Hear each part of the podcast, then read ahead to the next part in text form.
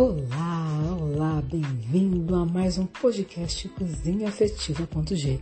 Eu sou Gigi Cousteau, chefe de cozinha, e o tema hoje vai ser aromas. Você tem prestado atenção aos aromas que estão na sua casa? Então vamos ver agora esse bate-papo incrível. Cozinha Afetiva.g. Compartilhe essa ideia e vem com a gente.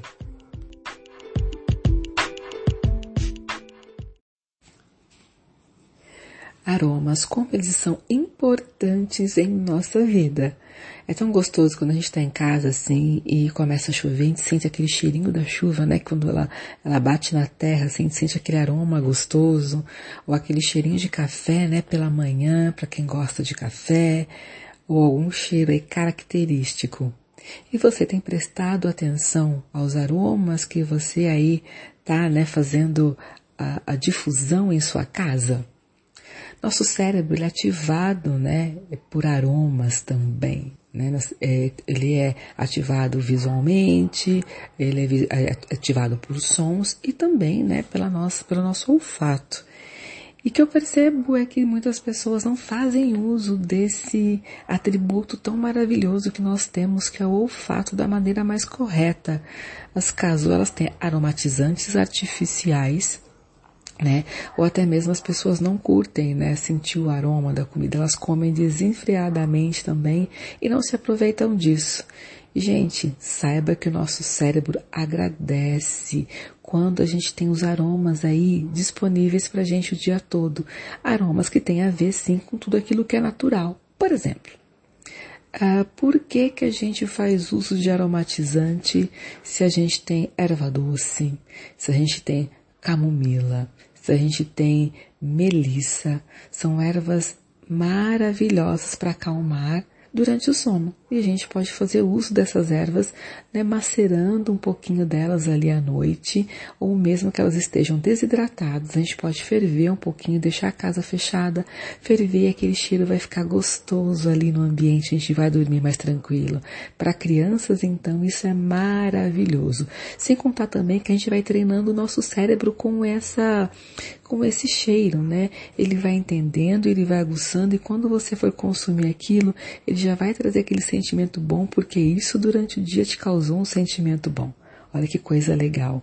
E mesmo quando você for preparar os alimentos, as pessoas estão muito ligadas ao sal ou ao açúcar para preparar os alimentos, esquece completamente dos outros condimentos que dão esse aroma. Pode perceber que sempre quando a gente prepara um alimento que ele tem um aroma muito gostoso, a gente já começa a salivar antes.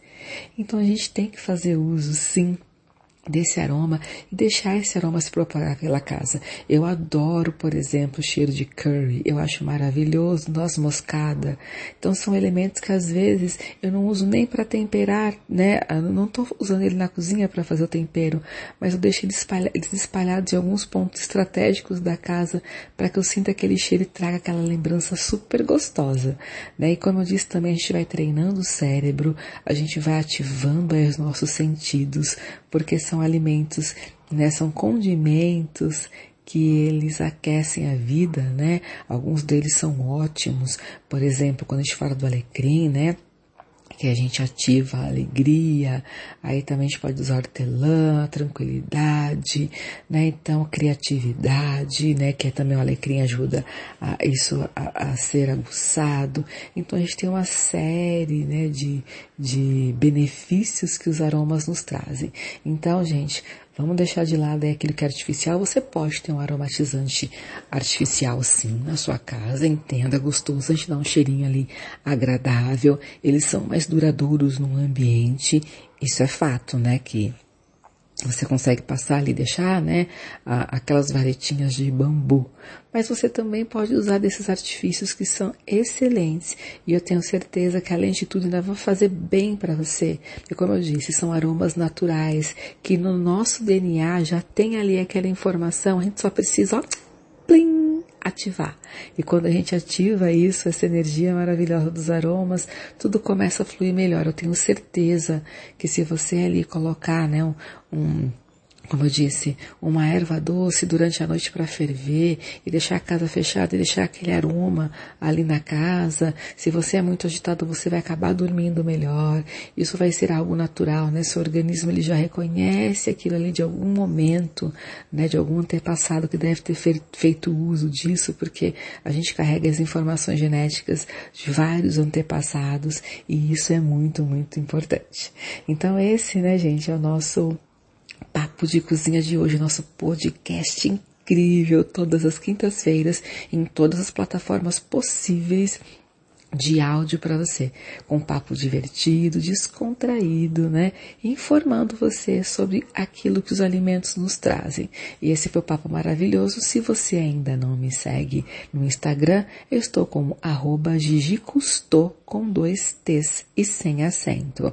No YouTube, arroba, ah, desculpe, no YouTube, cozinhaafetiva.g com papo de cozinha todas as terças-feiras, 9 horas da manhã, com temas inéditos para vocês, tá bom?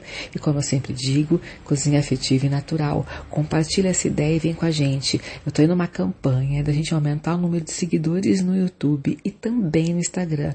É muito importante, né, que as pessoas distribuam as informações informações porque as plataformas entendem como informações importantes e distribuem, né, deixam visível para mais pessoas. E é isso que eu espero, que mais pessoas tenham acesso a uma informação de qualidade sobre uma alimentação saudável, muito amorosa e muito prática, tá bom? Então até a próxima quinta-feira com o nosso podcast Cozinha Afetiva.g. Beijo!